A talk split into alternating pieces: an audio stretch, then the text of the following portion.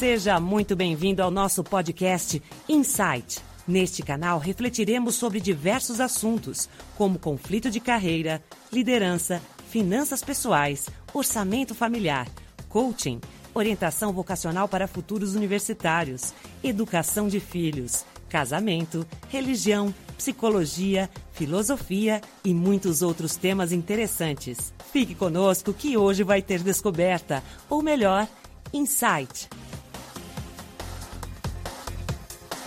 Olá a todos, sejam muito bem-vindos ao podcast Insight. Eu sou Robson Profeta e o tema de hoje é Entenda os fenômenos da economia. Vamos falar um pouquinho sobre inflação, juros, taxa Selic, dívida interna, neoliberalismo, socialismo e valor de dólar. Aliás, por falar em dólar, quero mandar um grande abraço ao meu amigo Matheus, pois foram seus dólares que me tranquilizaram um pouco mais em um momento complicado, fora do meu país, tendo perdido carteira, dinheiro, computador e passaporte, faltando apenas duas horas para meu voo de volta ao Brasil. Bem, essa é uma outra história eu conto em outro podcast. E claro, não esquecendo dos créditos de introdução para nossa amiga locutora Jaque Cordeiro. Espero que esse bate-papo seja útil e lhe traga novas descobertas. Aliás, insight. Bem, primeiramente quero dizer que dividiremos esse pod em duas partes, ok? Desta forma o áudio não fica tão cansativo e claro, você também não me abandona. Vamos lá.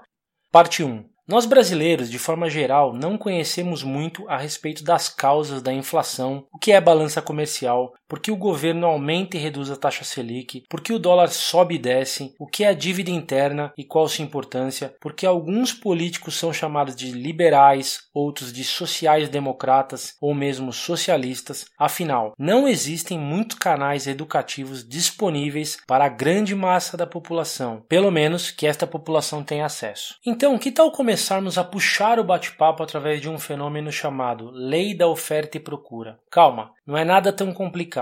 Primeiro, o que é a lei da oferta e procura? Procura imaginar um produto. Agora imagine que este produto é escasso ou raro no mercado. Então, seu preço tende a ser alto, como por exemplo, o ouro. Agora, utilizando o mesmo exemplo, imagine um metal barato que exista em abundância e que seja matéria-prima das bijuterias. Como o material é abundante, encontrado inclusive caído nas ruas, nós o achamos com maior facilidade. Então, os mesmos podem ser produzidos em grandes quantidades, o que reflete seus baixos preços. Agora imagine uma montadora de veículos com seu pátio lotado e outra montadora com seu estoque totalmente vendido. Esta primeira montadora terá de ajustar seu preço para baixo através de promoções para desovar seu estoque e a outra talvez possa inclusive aumentar seus preços, pois os consumidores realmente estão comprando seus carros sem titubear. Ou seja, a quantidade do produto no mercado, seu preço, sua procura, bem como sua oferta, são os fatores responsáveis para que, em conjunto, construam um gráfico chamado gráfico da oferta e procura. Onde as retas se encontrarem, nasce o preço e a quantidade de equilíbrio. Agora pensemos em dinheiro. Pode parecer estranho, mas dinheiro também é um produto. Se existe muito dinheiro no mercado, o mesmo torna-se barato, de fácil acesso, como no exemplo da bijuteria. Se lembra? Vou dar outro exemplo. O governo norte-americano estava com a economia aquecida e, consecutivamente, com muito dinheiro no mercado. Daí, esse mesmo governo liberou crédito imobiliário com juros baixos, dinheiro barato, para a população, pois se a economia está cheia de dinheiro, o dinheiro fica barato. Então as pessoas começaram a contrair esses empréstimos e a comprar, comprar e comprar imóveis. Pergunta: se muita gente procura e compra imóvel, o que acontece? Exato, o preço sobe. Em outras palavras, os imóveis se valorizam. Entretanto, em determinado momento, o crédito imobiliário ficou mais caro, juros mais altos, exatamente porque a procura de pessoas interessadas em captar empréstimo aumentou. Mas espera aí, se os juros sobem, captar empréstimo fica mais caro, então as pessoas deixam de comprar imóveis. Exato, a procura cai e o valor do imóvel cai junto.